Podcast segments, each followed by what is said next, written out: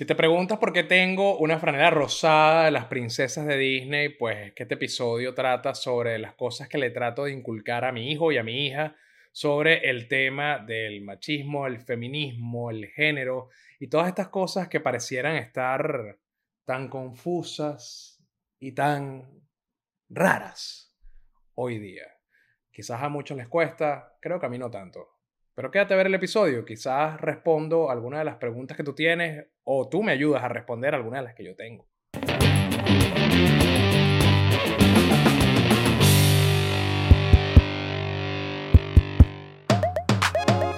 Buenos días, buenas tardes, buenas noches o lo que sea que su reloj esté marcando en este momento. Soy Melanio Escobar y esto que estás viendo y escuchando es estar cansadito de ser yo. A ver, yo no tengo ningún tipo de prejuicio con el color que se debe usar, ni porque seas un varón debas usar azul, ni porque seas mujer debas usar rosado. De hecho, esta franela me la compré en un viaje familiar con mi hija, con mi pareja, y me encantó porque me gustan las princesas. A ver, no solamente crecí viendo las películas de las princesas como cualquier niño de los... Yo nací en el 86, pero como cualquier niño de los 80, de los 90, creció viendo Disney. Disney en todos sus formatos. No solamente las princesas, sino todo, todo. O sea, el Rey León, um, Pinocho, eh, mierda, que son así, no importa. Toda la serie de Disney, toda la serie de Disney. Aladdin, Hércules. Tú nómbralo, probablemente yo lo veía, como todos los niños de mi época.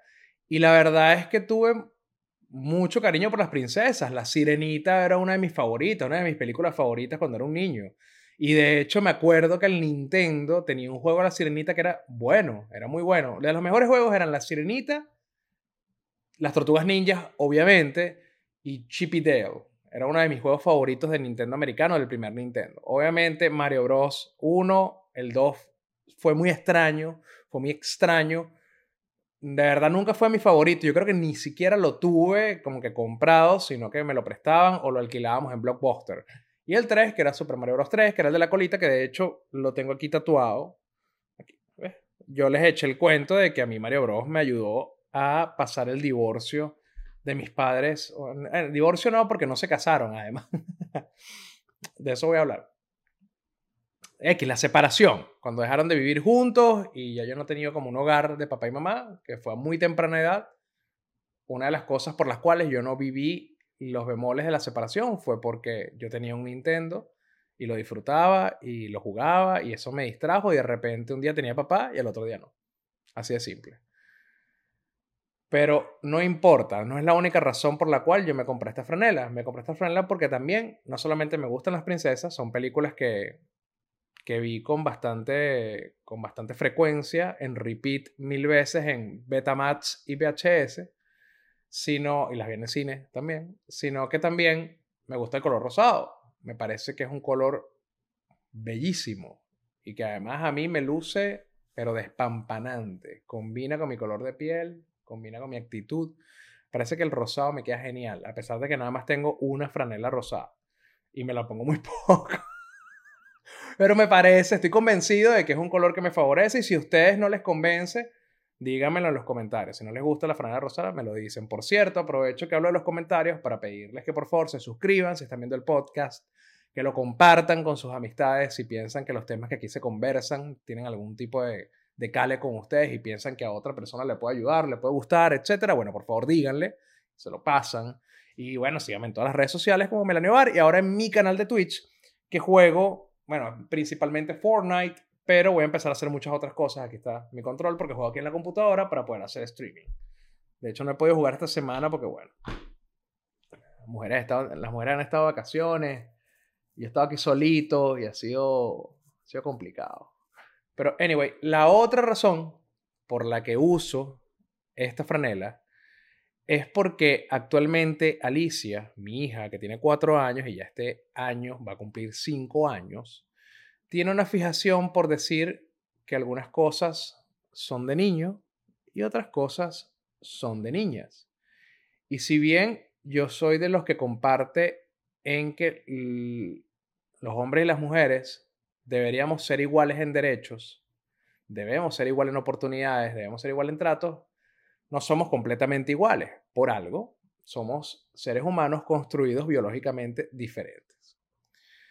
Esto no quiere decir que por ese hecho de que tengamos diferencias biológicas, hormonales, inclusive en la forma en la que nuestros cerebros conectan algunas cosas, somos diferentes, no por eso tenemos que tener asignadas cosas por nuestro género.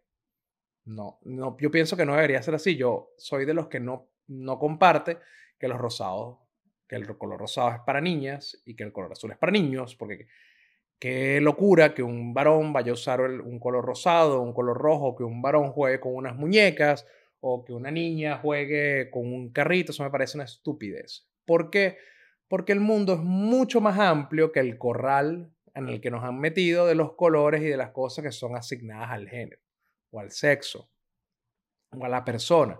Entonces Alicia, ella está muy chiquita todavía y lo que ha aprendido, bien sea por la influencia tan marcada de los medios de comunicación, del colegio, inclusive de ver que su mamá, eh, como influencia a su mamá, que su color favorito es el rosado y todo es rosado, y que su papá, su color favorito es el negro y todo toda mi ropa es negra. A pesar de que esa es la influencia y la información que recibe, yo me he encargado de tratar de inculcarle que los colores no tienen género, que si a ella le gusta un zapato azul, se lo ponga, porque no quiero que se limite.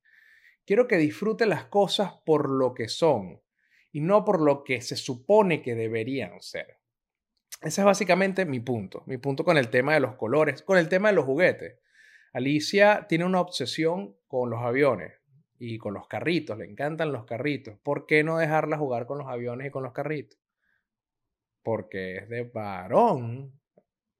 ¿qué, es realmente, ¿Qué es realmente de varón? ¿Acaso las mujeres no manejan? ¿Acaso las mujeres no son pilotos? ¿Acaso las mujeres no son sobrecargos? ¿Acaso las mujeres no son ingenieras? ¿Acaso las mujeres no son mecánicos? Mecánica.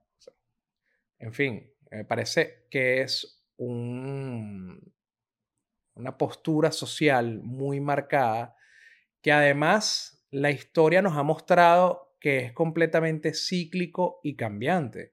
Si nosotros vemos las fotos de los niños de 1900, se podrán dar cuenta que yo soy muy flojo para editar y ponerle fotos acá, y así que ustedes probablemente sean igual de flojos que yo y no lo van a buscar en Google, pero si les interesa el tema, busquen fotos de del expresidente Roosevelt de acá, de 1900, por darles una referencia muy famosa.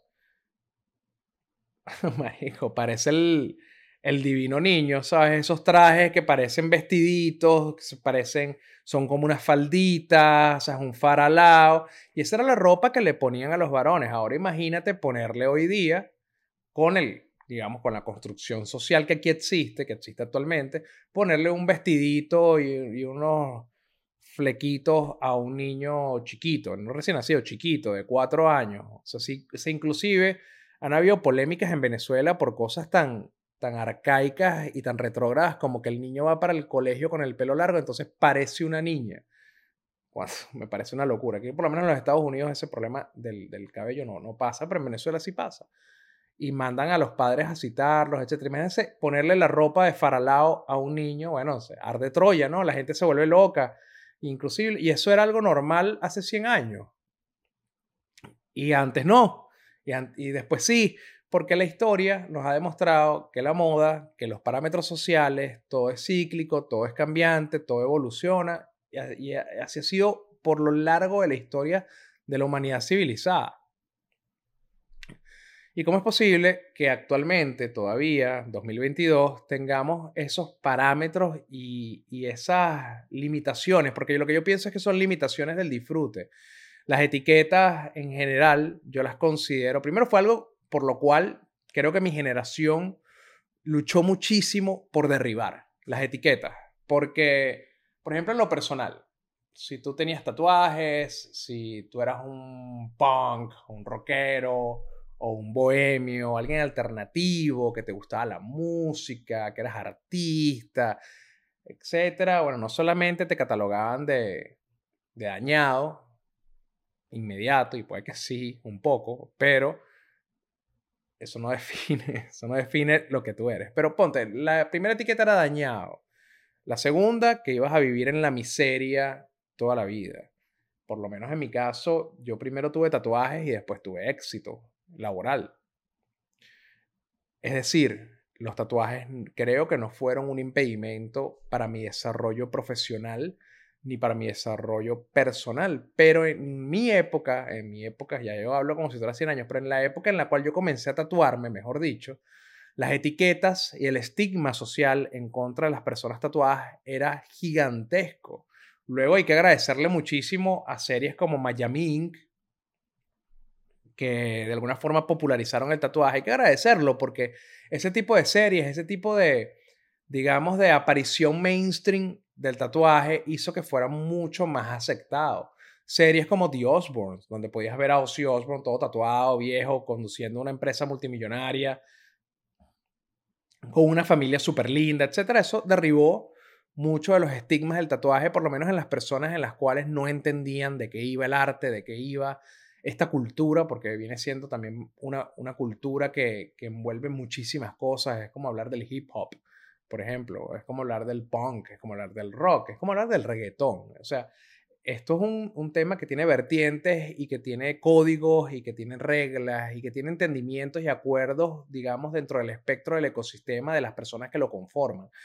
Y eso es algo interesante y eso es algo muy rico y muy valioso que por lo menos a mí me haya añadido una plusvalía en, en lo que soy como ser humano y me ha ayudado a entender el mundo con otra visión. Me ha ayudado a no ver el mundo con la forma que se me presenta, sino con la forma en la que yo lo entiendo. Y eso de verdad es bastante liberador, es bastante bonito poder ver el mundo a través de, tus propios ojos y no a través de los lentes que la sociedad te ha obligado a ponerte. Y yo sé que suena, yo sé que suena abstracto, pero la verdad es que desde que somos, desde que nacemos, nos van inculcando una serie de valores, una serie de creencias, muchas cosas impuestas, consensos sociales que no necesariamente van a formar parte de ti en el desarrollo y en el crecimiento, sino que adicionalmente puede que no tengan un tipo de sentido, pueden ser discriminatorios, pueden ser dañinos para tu desarrollo como ser humano. Y eso es precisamente lo que trato de evitar en mi rol como padre con mis hijos. Yo no quiero inculcarles a ninguno de ellos, ni a la niña ni al niño, ningún tipo de parámetro social que de alguna forma limite su desarrollo personal. El desarrollo, el desarrollo de la personalidad, primero, el libre desarrollo de la personalidad es un derecho humano. Las personas tienen el derecho consagrado de desarrollar su personalidad como mejor les parezca. Siempre he sido partidario de que mi libertad, mi derecho termina donde comienza el tuyo. Y que todo lo que yo haga y todo lo que yo decida involucrarme y todo lo que yo decida expresar debe ser desde el respeto. Y debe ser desde el respeto a mí mismo primero. Me voy a poner más comodito. A mí mismo primero y a aquellos quienes me rodean, de aquellos de, que están cerca de mí. Porque yo no puedo llegar. Una cosa que a mí siempre, no, dígame, en el mundo de la gente tatuada, más de un ridículo, que de verdad que creen, que además creen que Qué ladilla la gente que... ya, no quiero, quiero decirlo bien. A mí me fastidia mucho la gente que convierten una sola faceta de su vida en su entera personalidad. A mí me fastidia ese tipo de gente. Yo no estoy diciendo que esté bien ni que esté mal, pero me fastidia. Por ejemplo, si te gusta mucho el fútbol, entonces todo es fútbol y tú eres fútbol y vives fútbol y sangras fútbol. Me parece que te estás limitando. Me parece que te estás etiquetando. Me parece que te estás encasillando en un solo disfrute, una sola cosa buena de la vida, una sola cosa que te gusta y que te estás perdiendo de un montón de cosas más. Igual me pasa con la gente que hace de tener tatuajes su identidad. Tú te llamas como te llamas, tú estudiaste lo que estudiaste, tú aprendiste lo que aprendiste, tú experimentaste lo que experimentaste para llevarte a lo más básico que es lo que has decidido pintar en tu cuerpo. No, es que el tatuaje es una obra de arte, es una expresión personal es toda la descripción de mis experiencias, mi vida. Aquí tengo a mi abuelo, aquí tengo un lobo que representa el tiempo perdido. Está bien, Qué bello tu tatuaje. Pero eso no es lo que eres tú. Lo que eres tú son tus valores, tus acciones, tus deseos. Eso es lo que te define como ser humano, no lo que te pones de ropa, no a quién te coges, no lo que te pintas en el cuerpo o lo que te dejas de pintar en el cuerpo, porque también está al otro lado de las personas que creen que porque no tienen ningún tatuaje, bueno, es que mi cuerpo es un templo y agarran y se toman una Coca-Cola, ¿no? Y ahí fue el patrocinio de Coca-Cola.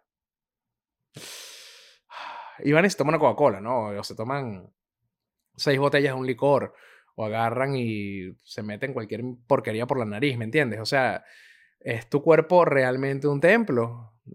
porque no tienes tatuajes.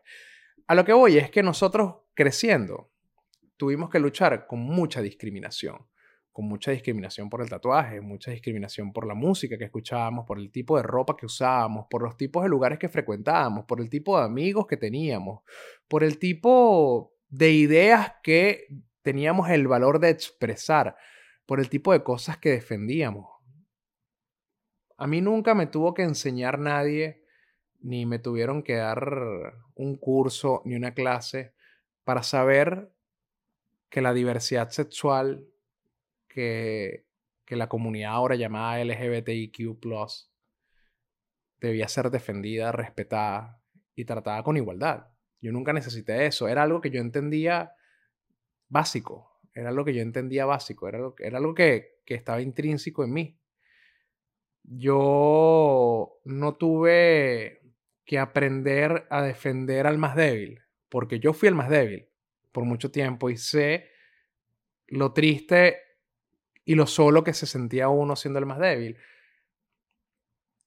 A mí no me enseñaron, a mí no me tuvieron que enseñar respeto al otro. Yo aprendí que el irrespeto, porque lo viví, dolía. Y por eso aprendí, o digamos, de esa forma entendí que tenía que respetar a los demás.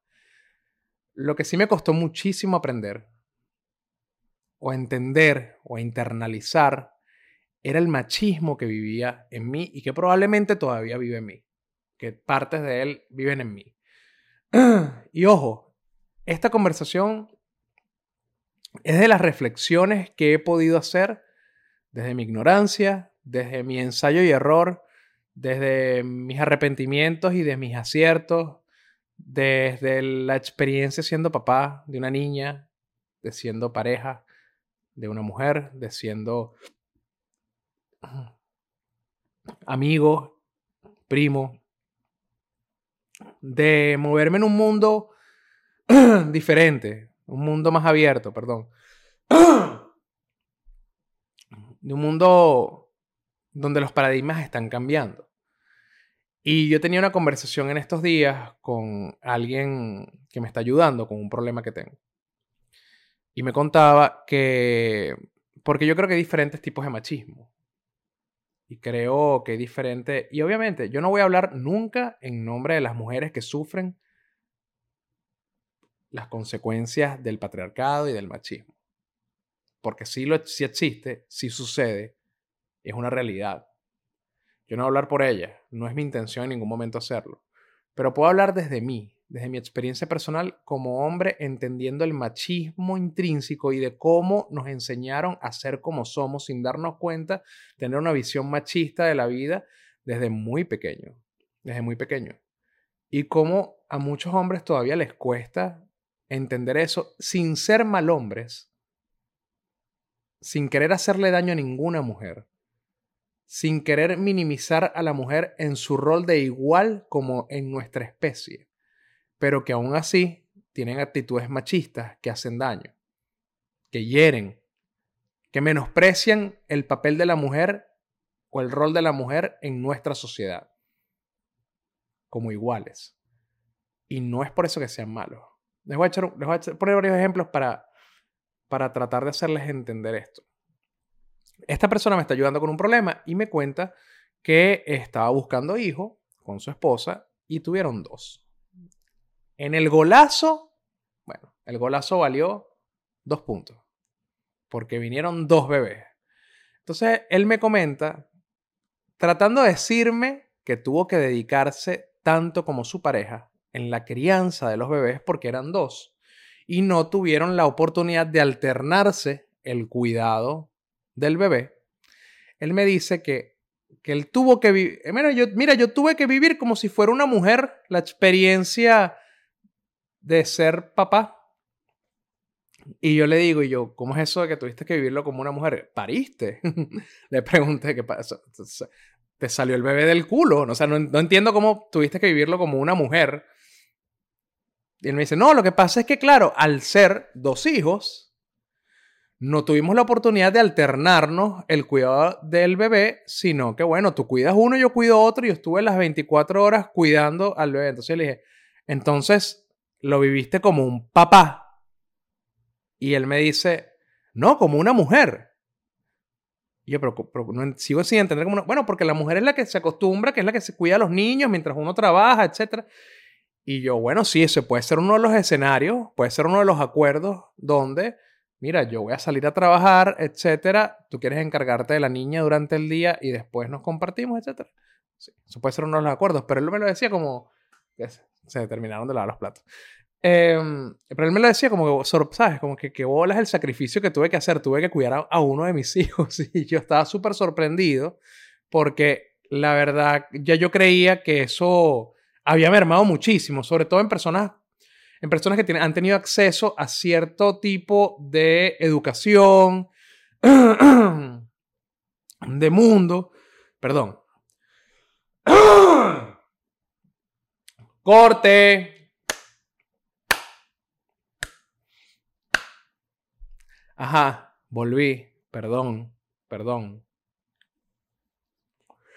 Lo que yo les decía era que yo pensaba que ese tipo de pensamiento había mermado mucho en ciertos sectores sociales. Y me doy cuenta, poco a poco me doy cuenta de que no es así. Eso es lo primero. Él no es un mal hombre no es un mal hombre, ama a su esposa, la trata perfecto, ama a sus hijos, es trabajador, la respeta, respeta a su esposa. Bueno, como él mismo lo cuenta, muy mal contado, él colabora con sus hijos, ¿sabes? Él cuida a sus hijos de forma presente, no es aún no es un padre ausente ni intermitente, pero aún así es machista. Pero es diferente al machista que por su creencia, por cómo él entiende el mundo, por cómo él piensa que debería ser la mujer, pisa a la mujer, discrimina a la mujer y maltrata a la mujer. Yo pienso que esas diferencias tienen que hacerse, porque muchas veces se mete en el mismo saco a todas las personas que puedan tener un pensamiento equivocado de cómo debería ser la vida y además quién define lo que está equivocado. Pero hay ciertos consensos donde ya llegamos como sociedad, donde ya decimos, mira, esto no es así. Donde ya se pueden utilizar como una vara para medir lo que está bien y lo que está mal.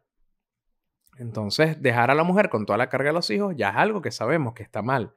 Que los padres debemos hacer un esfuerzo más allá de nuestro trabajo, si es el caso de que la mamá se queda en la casa y nosotros vamos al trabajo, porque cuidar una casa es horrible y cuidar niños todo el día es fatigante es una tarea muy dura, lo sé porque lo he vivido personalmente. A mí me tocó ser papá en casa y yo sé lo que significa mantener una casa ordenada, mantener una casa limpia, cuidar a los niños, mantenerlos alimentados, que no se hagan daño, eso alternarlo con tus fuentes de ingreso, con tu trabajo, con tus proyectos, etc. ya cuando son las 6 de la tarde llega mi mujer, yo casi que le quería lanzar la niña y lo mismo pasa a la inversa. Y yo no quería saber de plato y no quería saber de cenas y la pobre mujer llegaba cansadísima del trabajo, que lo que quería era acostarse, pero le tocaba cuidar también un poquito a la niña, etc. Entonces, yo sé lo que es esto. Y ese tipo de consensos y ese tipo de ideas ya sabemos que está mal tirarle todo el trabajo a la mujer o denigrar el trabajo de casa, si es lo que le toca.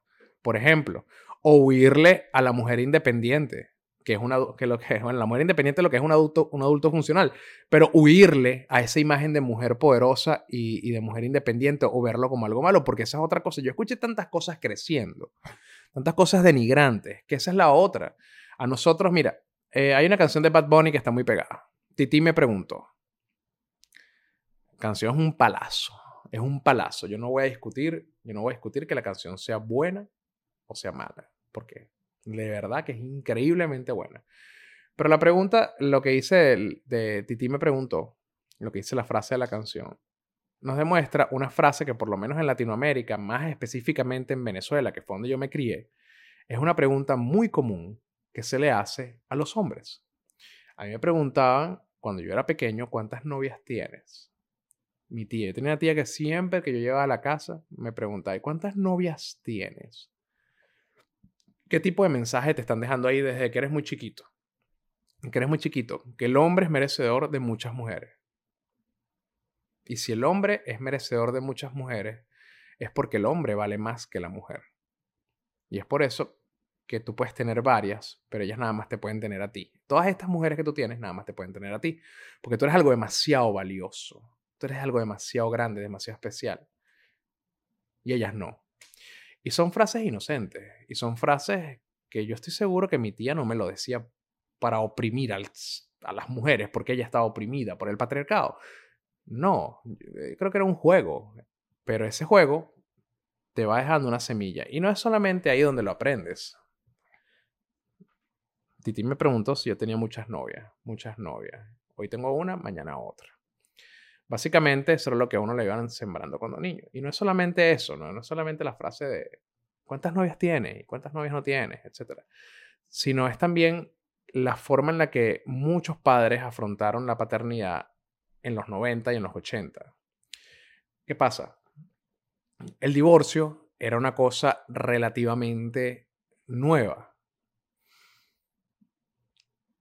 Y nosotros somos la generación de los padres divorciados. Ahora, imagínense, está buscando, no es que no existe el divorcio, obviamente existe y seguro los números son altísimos. Pero ahora la generación que vivió el divorcio ha tratado de buscar ayuda psicológica, ha tratado de poner your shit together. Mierda, no sé, todas tus locuras, ponerlas en orden ir al psicólogo, tratar de tener un mejor manejo emocional y tratar de hacer que las parejas y las familias funcionen y duren en el tiempo. Esa es una de las cosas que nos estamos proponiendo, pero nosotros somos hijos del divorcio.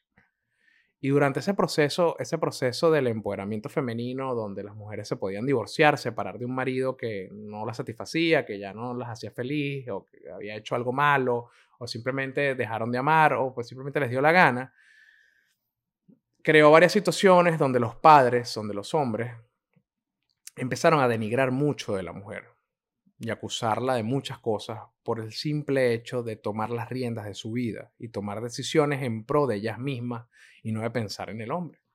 Y yo crecí, a mí no me da, no me da pena decirlo, eso no quiere decir que esté orgulloso de eso, pero no, no me da pena decirlo que crecí en, en un ambiente muy hostil y misógino, no solamente de parte de mi papá, sino de mi parte de mi mamá y parte de mis tías y parte de las mujeres de mi familia era, había mucho machismo. Y eso, eso, te fue, eso te fue cocinando. Yo vi a mi papá decir cualquier cantidad de cosas sobre las mujeres, cosas malas, y verlo cambiar de pareja constantemente y de verlo, pero constantemente, de verlo no valorar a la persona que tenía al lado. Y obviamente yo crecí pensando eso.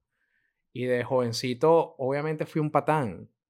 Y obviamente no fui, un, no fui el más caballero de todo el mundo y así nos ha pasado muchísimo y eso no quiere decir que seamos hombres malos. Somos consecuencia de nuestra crianza. Lo importante es que cuando tú vas creciendo y vas entendiendo que tus acciones no son acordes a lo que tú realmente sientes y quieres y esperas de ti mismo y de la vida y de lo que te rodea, empezar a corregir, eso es lo que tienes que hacer. No tienes por qué, o sea, no tienes por qué sentirte orgulloso de lo que hiciste, pero tampoco avergonzado de haber sido en algún momento la consecuencia de tu crianza, porque esa era la única herramienta y la única enseñanza que tú tenías para conducir tu vida. ¿En qué más te ibas a basar, para actuar si no tenías ningún tipo de información alternativa? Hoy entendemos muchas cosas diferentes que antes no entendíamos igual. El mundo va evolucionando y uno va entendiendo. Y eso es lo que yo quiero, de alguna forma, inculcarle a mis hijos. El respeto, el valor por el otro ser humano, tratar de abrir tratar de inculcarle, es que se cortó, ¿no? Tratar de inculcarle el respeto por el otro ser humano y todas las cosas en las cuales hay que realmente trabajar para hacer un ambiente seguro para todas y todos.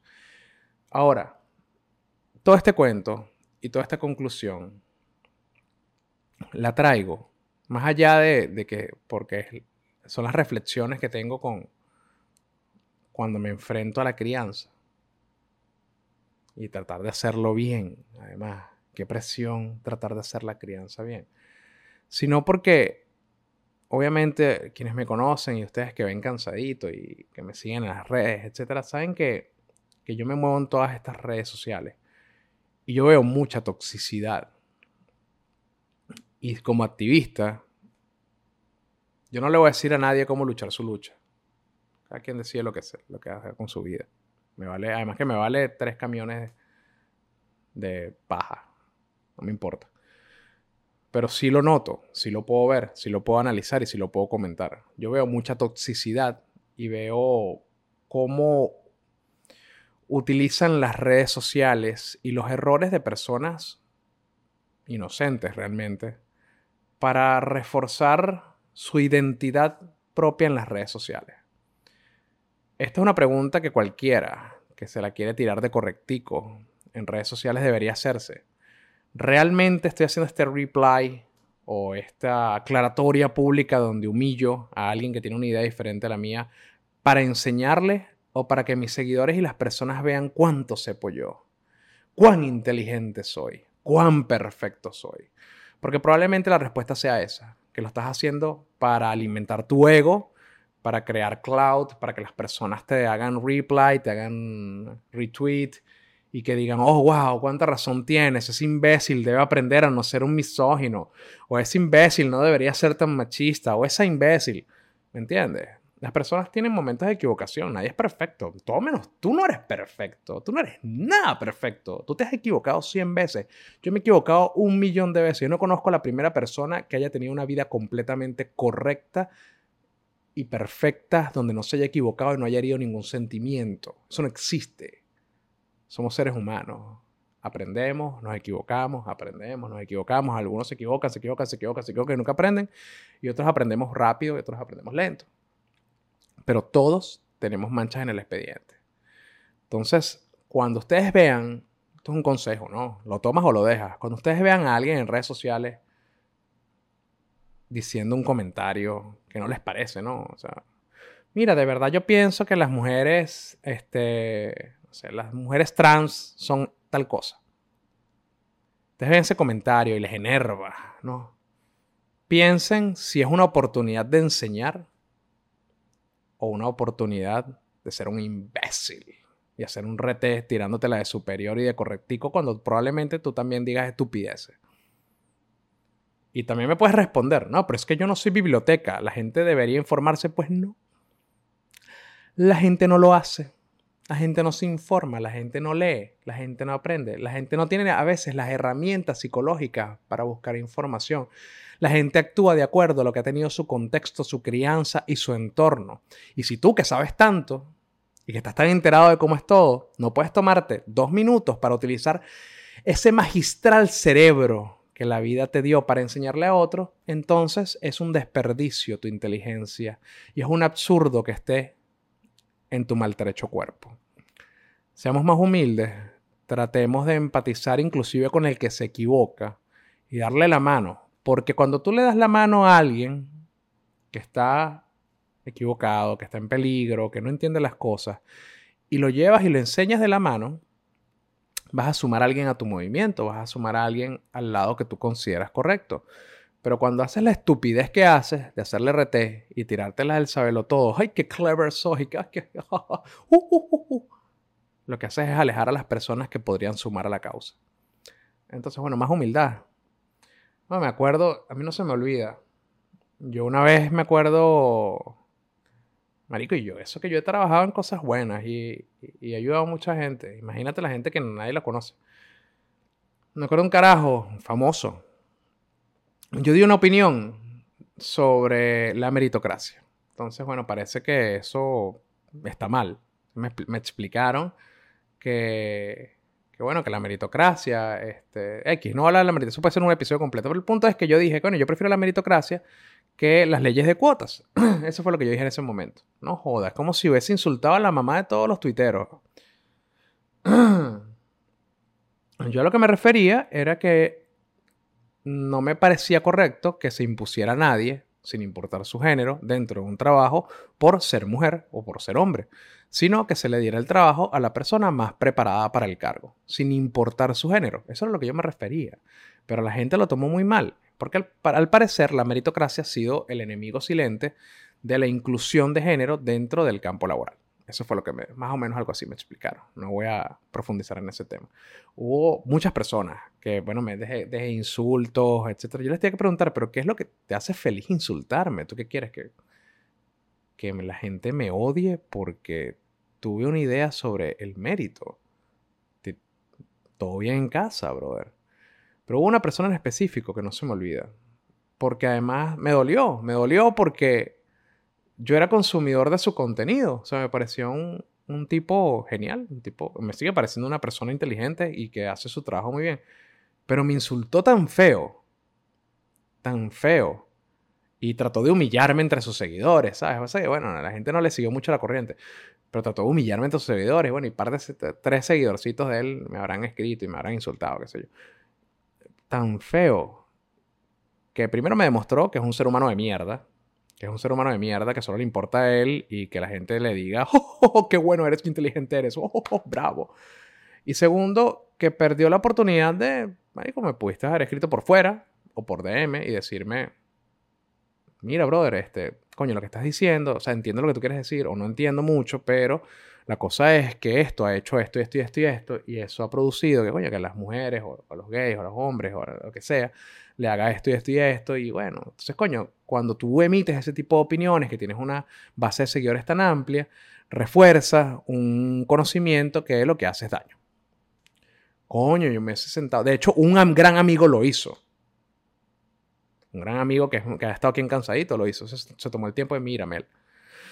Ay, Melania, mira, te voy a explicar. Esto y esto y esto y esto. Ah, coño, yo no lo había visto así. Verga, la verdad es que tienes razón, Gerard. Fue Gerard, Gerard. La, verdad, tienes razón. Gerard fue el que me enseñó bien. Tienes razón. yo no lo había visto así, weón. Verga, gracias, me voy a disculpar. Y bueno, y públicamente puse, mira, la verdad, ya me están explicando el tema, lo lamento. Pero este imbécil lo que hizo fue hacerse el más inteligente. Y para mí quedó como siempre como un imbécil. Y lo he tenido al lado pudimos haber sido amigos. O sea, pudimos haber compartido, trabajar algo juntos, qué sé yo. Y él por lo menos, que para no le importa, pero él conmigo se cerró la puerta, por ejemplo. Entonces no sean un imbécil, básicamente.